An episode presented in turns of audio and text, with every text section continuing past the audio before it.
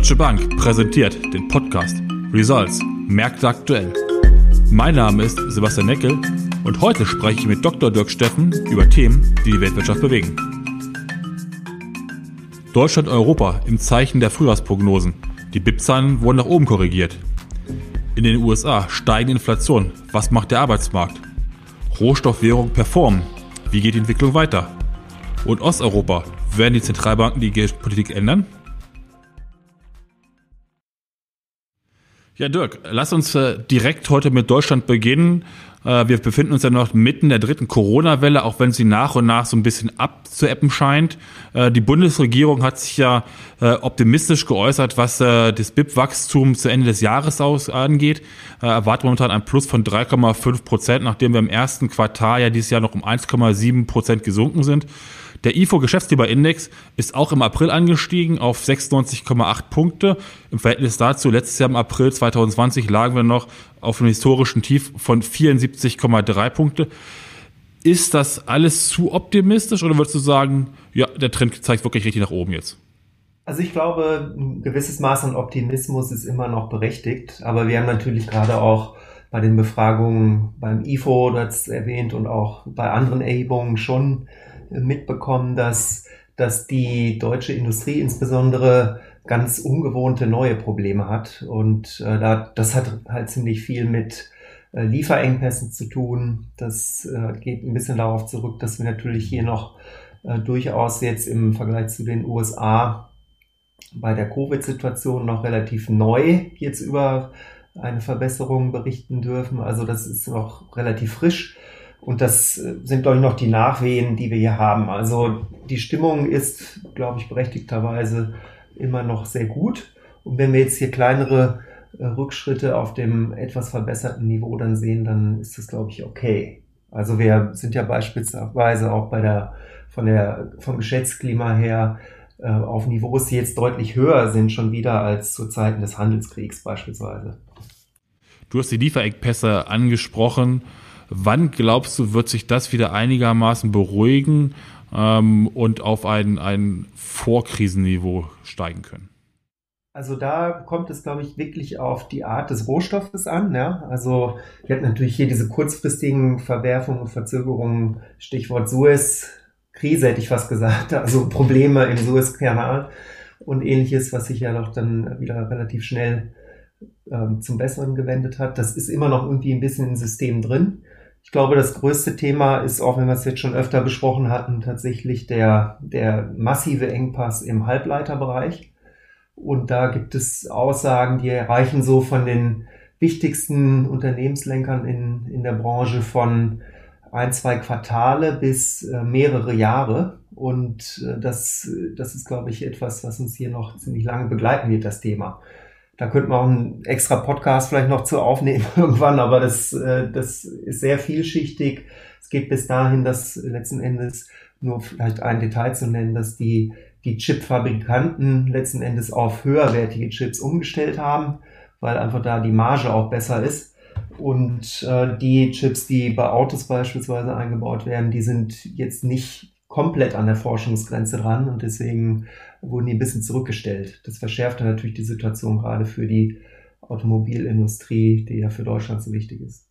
Jetzt hatten wir gerade über die positive Stimmung der Bundesregierung gesprochen. Die E-Kommission hat ihre Frühjahrsprognosen für das BIP-Wachstum rausgegeben und hat da nochmal die Zahlen für die Eurozone nach oben revidiert für 2021, doch deutlich nach oben von 3,8 Prozent auf 4,3 Prozent und auch 2022 wurde nochmal angehoben auf jetzt 4,4 Prozent. Ähm, welche besonderen Auf- und Abwärtsrisiken siehst du aktuell in der Eurozone und äh, teilst auch du hier die Einschätzung der Europäischen Kommission? Ja, wir sind äh, schon sehr optimistisch. Also wir glauben, dass wir schon dieses Jahr 4,6 Prozent Wachstum sehen können. 2021 in der Eurozone, Deutschland 3,7 beispielsweise. Also das äh, ist, glaube ich, in Ordnung. Wir haben natürlich einige Risiken. Also ich hatte es vorhin auch nochmal mit äh, unseren Volkswirten hier in der Bank besprochen. Und äh, da beispielsweise insbesondere ging es um die Frage, äh, wie das mit der Verabschiedung des EU Next Generation Fonds letzten Endes aussieht. Und da ist ganz interessant, dass zwar 20 äh, Mitgliedstaaten bereits unterzeichnet haben, aber Österreich, Estland, Finnland, Ungarn, Irland, die Niederlande und Rumänien das noch nicht getan haben. Also durchaus äh, Staaten, die dafür bekannt sind, jetzt in der jüngeren Vergangenheit da gerne auch mal auf ja sowas wie äh, Verschuldungsgrad und sowas zu pochen, ähm, relativ, wenn man so sagen darf, sparsame Staaten. Also von daher haben wir, glaube ich, sogar noch ein bisschen, bisschen Restunsicherheit in diesem Programm, was aber kommen sollte. Das vielleicht als ein, ein Risikopunkt, wenn es dann verabschiedet wird, geht es natürlich ganz schnell um, um die Umsetzung und da hapert es natürlich üblicherweise. Da ist aber, glaube ich, kein Land davon ausgenommen. Da geht es dann um die Planungskapazitäten, da geht es auch um so, ja, jetzt zuletzt Nachrichten zu dem Thema, dass man zwar direkte Unterstützung und Zahlung gerne annimmt, aber dass man äh, bei letzten Endes bei Krediten, die angeboten werden, doch eher noch zurückhaltend ist. Deswegen besteht, glaube ich, das Risiko, dass vielleicht nicht unbedingt die volle Summe von den 750 Milliarden Euro, die da jetzt die nächsten Jahre anstehen, äh, direkt abgerufen wird und umgesetzt werden kann. Vielleicht äh, sind da doch die Hoffnungen ein bisschen zu hoch schon, dass das klappen kann. Aber in Summe, glaube ich, sind wir auf einem sehr guten Weg, dass wir dieses äh, ja, die Zeit nach Corona letzten Endes oder mit Corona in einer abgemilderten Form dann auch europäisch gemeinsam gestalten können. Und da geht es dann ja stark in Richtung Infrastrukturprojekte, äh, gerade auch grüne Infrastrukturprojekte letzten Endes, die hier, glaube ich, dann auch ein ganz äh, großes Maß an Chancen uns geben werden. In den USA gab es in den letzten Tagen ja doch relativ überraschende Zahlen. Die Inflation ist äh, gestiegen auf 4,2 Prozent und damit auf den höchsten Wert seit zwölf Jahren. Die US Treasuries, die Zehnjährigen, steigen wieder in Richtung 1,70 und das US Michigan Verbrauchervertrauen wurde auf einem 13-Jahres-Hoch festgestellt. Wie realistisch siehst du ähm, weiter steigende Inflation, auch vor dem Hintergrund ob eine Inflationsspirale eventuell ansteht, weil der Verbraucherpreisindex aus Michigan ja eventuell dafür sorgen könnte, dass die Arbeitnehmer jetzt höhere Löhne fordern auf der einen Seite und auf der anderen Seite natürlich auch die Arbeitgeber bzw. die Wirtschaft versucht, höhere Preise durchzudrücken. Ja, ich glaube, bei der Inflation muss man immer ein bisschen aufpassen, worüber man genau redet. Also wir hatten jetzt ja einen relativ starken Anstieg der Produzentenpreise weltweit gesehen, auch in China übrigens, als immer noch Werkbank der Welt letzten Endes. Und in den USA ging es halt los mit den Inflationserwartungen, dann den tatsächlichen Konsumentenpreisen, die, äh, wie du richtig bemerkt hast, positiv überrascht hatten. Und dann ging es, wie gesagt, bei äh, Michigan dann äh, auch nochmal um die Einschätzung der, der US-Bürger selbst, äh, was denn ihre Inflationserwartungen sind. Und in Summe war das, glaube ich, eine große Inflationswoche. Und das Problem ist, dass äh, das sich dann oftmals äh, so weiterentwickelt, dass, dass diese leichten, auch wenn es nur leichte positive Überraschungen waren, dann selbst fortschreiben und dann auch die Erwartungen nochmal höher ausfallen und dass man quasi in so eine ja, Preis, Preisspirale erstmal reinkommt. Und richtig ist auch, dass man hier sicherlich noch dann die, die zweite Säule erstmal sehen muss und das ist dann die Lohninflation oder die Entwicklung der Löhne. Und da ähm, ist es ja immer noch ziemlich auffällig, dass die eben noch nicht so besonders stark anziehen. Das könnte allerdings in den nächsten Monaten und Jahren durchaus mal der Fall sein, insbesondere wenn wir dieses doch sehr starke inflationär wirkende US-Fiskalprogramm in den nächsten Jahren sehen. Äh, vielleicht auch, äh, das wäre natürlich wichtig, dass es die Midterm-Election noch überlebt, die ja auch in anderthalb Jahren schon wieder anstehen. Dann äh, kann sich das schon glaube ich, als neues Thema festsetzen, dieses Thema Inflation. Aber man muss, glaube ich, hier wirklich äh, vorsichtig sein und mit einem gesunden Augenmaß rangehen. Äh, solange hier die Löhne uns nicht davon galoppieren, haben wir, glaube ich, noch kein echtes Inflationsproblem. Und deswegen ist da, glaube ich, auch die US-Notenbank immer noch ähm, zumindest geneigt, äh, dieses Thema ein bisschen rauszuschieben. Teilweise habe ich Stimmen aufgenommen, die gesagt haben, man erwartet von der, von der FED eventuell, dass äh, sie ein Ende der lockeren Geldpolitik der Anleihenkäufe andeuten, entweder in Jackson Hole Ende des Sommers oder im äh, September bei ihrer Sitzung. Glaubst du da auch dran oder meinst du, sie würden noch länger abwarten? Also ich glaube schon, dass ähm, der Juni-Termin interessant wird. Normalerweise wäre es aus so einer, ja, weil es so eine wichtige Entscheidung ist, aus, aus der Sicht, dass man hier auch versucht, die, die Nerven ein bisschen zu beruhigen, vielleicht doch besser, dass er es in Jackson Hole dann tatsächlich anzukündigen, wenn es normal läuft, so wie in den letzten Jahren, dann erwarte ich, dass äh, immer mal wieder ein FED-Vertreter, ein Mitglied des FOMC-Ausschusses oder sogar der Chef äh, dann mal zwischendurch in, anlässlich von Reden oder Interviews das Thema mal lanciert. Also da wird es ja sehr wahrscheinlich dann erstmal losgehen mit mit Taper Talk, wenn ich mal einen englischen Ausdruck hier verwenden darf. Also wann möchte man das Staatsanleiheankaufprogramm reduzieren? Und nachgelagert kommt natürlich dann die, die, äh, die etwas größere Entscheidung, wann man die Leitzinsen tatsächlich annehmen will.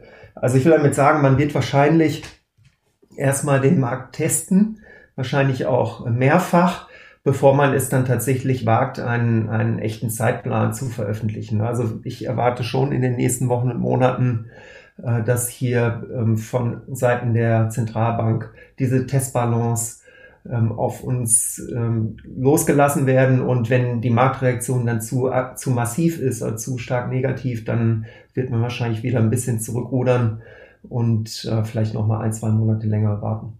Wird in den USA noch weitere überraschende, aus meiner zumindest überraschende Zahlen. Zum einen die Non-Farm Payrolls, die erwartet worden sind äh, mit äh, knapp einer Million neuen Stelle und nachher sind es 266.000 geworden. Die Arbeitslosenquote, die angestiegen ist, leicht angestiegen ist im April von 6 auf 6,1 Prozent. Und auf der anderen Seite allerdings auch ähm, die äh, doch leicht gestiegenen Löhne, äh, 0,7 Prozent und äh, letzte Woche die Erstanträge auf Arbeitslosenhilfe deutlich niedriger als prognostiziert. Woran liegen diese im ersten Moment doch erscheinbaren Widersprüche? Ja, also hier tobt die Diskussion noch unter den Volkswirten, weil die eine Seite würde sagen, naja, äh, es ist offensichtlich so, dass viele Stellen nicht besetzt werden können. Also die, die US-Volkswirtschaft läuft bereits heiß und äh, qualifizierte Kräfte sind schwer zu finden und deswegen konnten jetzt auch nur deutlich weniger als erwartet ähm, neue Stellen geschaffen werden bzw. besetzt werden. Das ist die, die eine Seite der, das eine Lager in äh, dieser Diskussion. Die andere Seite würde darauf hinweisen, dass dies eher, zugegeben, eher eine äh, angebotslastige Interpretation der Dinge, äh, wo man sagt, naja, äh, die, die Unterstützung sind momentan so groß noch gewesen äh, von staatlicher Seite, Stichwort Schecks und Transfers, dass auch der Druck nicht so groß war, jetzt nach, nach Jobs sofort äh, zu suchen. Ich glaube, ähm, jetzt nach ein, zwei Wochen Diskussion zu dem Thema und davor ja auch schon einige Monate, ähm, Stichwort Überhitzung, ja oder nein, ähm, hat sich dann doch so langsam die Mehrheit der Volkswirte dafür entschieden, dass es äh, erste Anzeichen von Fachkräftemangel sind. Und ähm, das, das ist, äh, glaube ich, auch ganz gut nachzuvollziehen, weil einfach diese Erholung so dramatisch momentan läuft. Dann äh, möchte ich aber davor warnen, jetzt diesen einen Arbeitsmarktbericht ähm, jetzt schon quasi äh, als Trend fortzuschreiben. Es gab da ja auch statistische Probleme, also die Saisonadjustierung hat da eventuell nicht äh, besonders gut äh, funktioniert. Deswegen besteht auch immer die Chance, dass es einfach ein Ausrutscher war. Jetzt sind wir Euro-Dollar in der letzten Zeit doch relativ ähm, neutral gewesen, nennen wir es mal so. Es gab nicht die wirklich ganz großen Ausreißer. Glaubst du, dass wir so über den Sommer weitergehen werden oder siehst du schon auf der Ober- und Unterseite Gefahren momentan?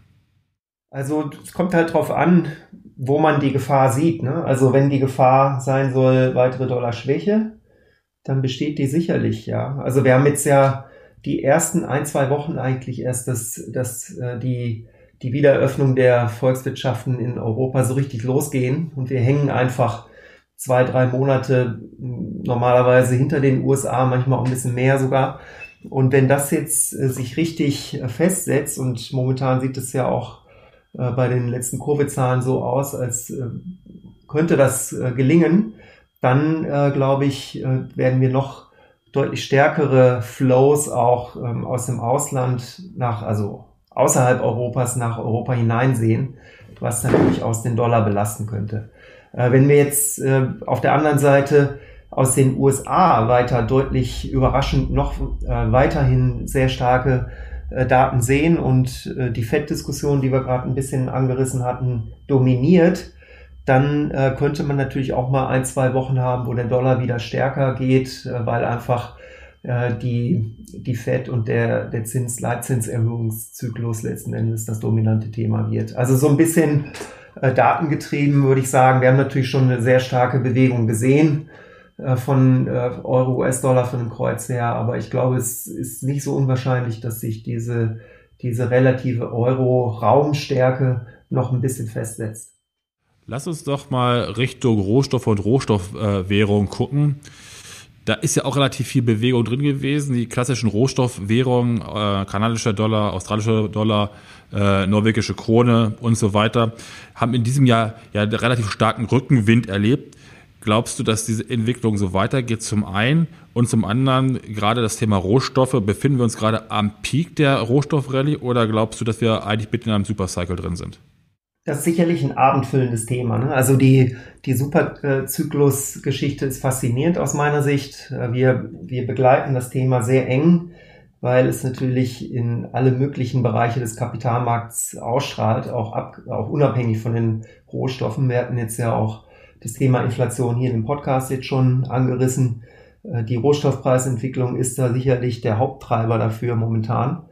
Und äh, dann muss man halt, glaube ich, mal kurz sich überlegen, was wir eigentlich damit meinen. Superzyklus heißt ja, glaube ich, einfach so eine besonders starke Preisbewegung bei den Rohstoffen im äh, Volksgebrauch, würde ich sagen. Aber was ja eigentlich damit gemeint ist, ist ein Superzyklus. Das heißt, ein, eine Preisentwicklung bei Rohstoffen, die auch durchaus dann 10, 15 Jahre lang oder 5, 10, 15 Jahre, also ziemlich lange über den Trends liegt. Und das hatten wir, wenn man historisch sich das anschaut, äh, bisher bereits viermal, also 1880, dann ähm, 1930 in der, in der Richtung, dann äh, klar das Ölkrisenjahr in den 70er Jahren dann oder mein Geburtsjahr 1973, wenn ich das nochmal einfließen lassen darf. Und dann hatten wir durch die Integration Chinas in die Weltwirtschaft dann am Ende der 90er, Anfang der 2000er dann den nächsten Rohstoff-Superzyklus, den wir, glaube ich, da am meisten im Kopf haben.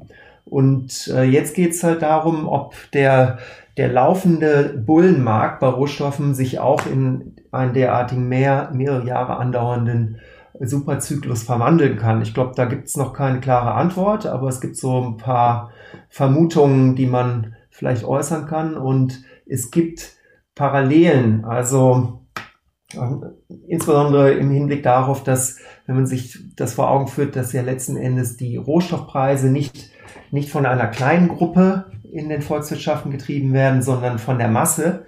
Und das in Kombination mit Umverteilungspolitiken, die jetzt, glaube ich, auch nach Corona und unter der US-Administration wieder kommen werden, verstärkt kommen werden, ähm, die, was letzten Endes dann Konsum, Mobilitätsnachfrage und so weiter in der Breite in der Bevölkerung unterstützt ähm, dann dann äh, sieht, hat zumindest mal der laufende Zyklus das Potenzial, hier vielleicht ein weiterer Superzyklus zu werden. Ähm, vielleicht noch ein weiterer äh, Punkt, dass gerade auch die Infrastrukturprogramme in Billionenhöhe, wie wir alle wissen, in den USA und auch hier in Europa, haben das Potenzial, über äh, Jobs, die geschaffen werden, hier auch die die allgemeine wirtschaftliche Nachfrage zu unterstützen. Und deswegen sprechen jetzt schon einige davon, dass in dieser Kombination, äh, insbesondere die Kombination von gewissen Umverteilungen und jobschaffenden äh, Programmen in Kombination mit dem Umbau der Infrastruktur in Richtung klimaschonender ähm, äh, Infrastrukturprojekte dass diese Kombination äh, vielleicht dazu führen kann, dass dieser aktuell laufende Bullenmarkt in einen Superzyklus mündet. Wie du siehst, ein abendfüllendes Thema, aber das heißt natürlich, dass die von dir genannten Rohstoffwährungen sehr wahrscheinlich noch länger unterstützt sein sollten. Und das wäre jetzt mal ganz kurz vorab auch unsere grundsätzliche Einschätzung, dass wir durchaus noch Aufwertungspotenzial für Rohstoffwährungen sehen. Wenn du jetzt in die Rohstoffwährung reinguckst, welches ist für dich sozusagen für dieses Jahr zumindest die wirklich Outperformance-Währung?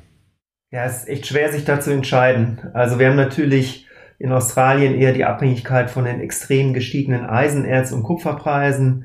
Dann haben wir einige Länder, die äh, im Hinblick auf Öl momentan profitieren und wahrscheinlich würde ich mich da zwischen Norwegen und Kanada für Kanada entscheiden. Also da haben wir ja äh, neben dieser ganzen Rohstoffentwicklung auch eine extrem starke Entwicklung der Binnenkonjunktur. Also wenn man sich da die, die Hauspreisentwicklung beispielsweise anschaut, da ging es um knapp 11 Prozent nach oben im April. Und das äh, Ganze, wenn man dann nochmal in die Städte reinguckt, da ging es sogar in 13 von 32 Städten um über 20 Prozent nach oben. Also das sind schon äh, ex extrem gute Entwicklungen und das hat natürlich dann in Summe äh, mit einem ordentlichen Fiskalpaket, was natürlich auch noch mit erstmal im Hintergrund stand und jetzt auch noch mal für die nächsten drei Jahre in Höhe von 100 Milliarden kanadischen Dollar aufgelegt wurde, haben sicherlich ein extremer treibender Effekt. Und deswegen glauben wir auch, dass, dass die erste Zinserhöhung äh, wahrscheinlich nicht in den USA dann stattfindet, sondern dass Kanada sogar noch früher dran ist. Also in Summe, glaube ich, unterstützt das äh, den kanadischen Dollar ähm, am allermeisten momentan. Anpassung Zinspolitik würde mich interessieren. Du hast gesagt, ähm, in, in, den Rohstoffländern, ähm, Kanada, wie siehst du das in Osteuropa? In Osteuropa, Polen, Tschechien und Ungarn äh, ist die Inflation ja auch gestiegen. Die Umfrage bzw. die Veröffentlichung der EU-Kommission zur Frühjahrsprognose im BIP-Wachstum zeigt ja doch ein kräftiges Wachstum auch an. Ungarn erwartet mit 5 Prozent. Glaubst du, dass dort nicht dort auch die Zentralbanken eventuell ihre Geldpolitik ändern könnten? Also aus unserer Sicht wird die Antwort ähm, heißen Ja in Tschechien. Also da wird auch erwartet, dass, dass bis zum Jahresende die, die Leitzinsen ähm, auf 0,75 Prozent ansteigen werden. Und äh, danach wird es so ein bisschen unsicherer. Also ich glaube, Ungarn müsste eigentlich, aber wir wissen ja, wie sehr man sich da ähm, dann doch ähm, schwer tut mit, mit relativ harten geldpolitischen Schritten. Und in, in Polen haben wir nochmal die, die Sondersituation, dass hier der Zentralbankgouverneur Gouverneur das Amt äh, verlassen wird. Und äh, deswegen wird das vielleicht noch etwas dauern. Also wir haben ähm, da eine relativ gemischte Situation momentan. Aber ich glaube, dass, dass äh, alle drei Länder eigentlich dazu gezwungen sein werden, irgendwann zu reagieren. Also du darfst halt nicht vergessen, wir gucken uns das ja immer im Vergleich zum Euro dann an. Also die hängen natürlich alle an der Eurozone-Konjunktur. Aber es ist dann doch das, was wir so unter Fachleuten High Beta dann nennen. Ja, also im Guten wie im Schlechten. Äh, in den Krisenphasen sehen wir dann relativ starke ähm, ja, Schwächung der Konjunkturen, auch als Zulieferer für beispielsweise die deutsche Industrie. Und ähm, in, guten, in guten Zeiten äh, läuft es dann nochmal quasi sogar besser als in der Eurozone normalerweise. Und deswegen muss man dann eher geldpolitisch sogar noch ähm, ein bisschen früher dagegenhalten, als es jetzt die EZB beispielsweise machen würde. Lass uns zu guter Letzt äh, vielleicht auch nochmal was Negatives rauszeigen, weil wir haben darüber gesprochen, dass die Erwartungen an das Wirtschaftswachstum recht gut gewesen sind äh, in Deutschland, in Europa. Äh, du hast ein bisschen die Zahlen in den USA eingeordnet. Ähm, du hast über die Rohstoffwährung und Rohstoffe gesprochen. Wenn du jetzt global auf die Welt guckst, wo ist der rote Fleck? Ja, also es, ich möchte jetzt auch kein Emerging Markets Bashing hier machen, ne? aber natürlich haben wir aktuell ein großes Problem in Indien. Da hat sich die Situation zwar ein bisschen jetzt äh, verbessert, aber das ist sicherlich noch ein großer Belastungsfaktor. Und wir haben auch in Lateinamerika sicherlich einige äh, rote Flecken. Ähm, das, das ist alles noch äh, Covid-bedingt und das wird äh, leider aus meiner Sicht auch sich noch einige Jahre hinziehen. Ja, Dirk, vielen Dank für das heutige Update und dann sage ich bis zum nächsten Mal. Ja, gerne.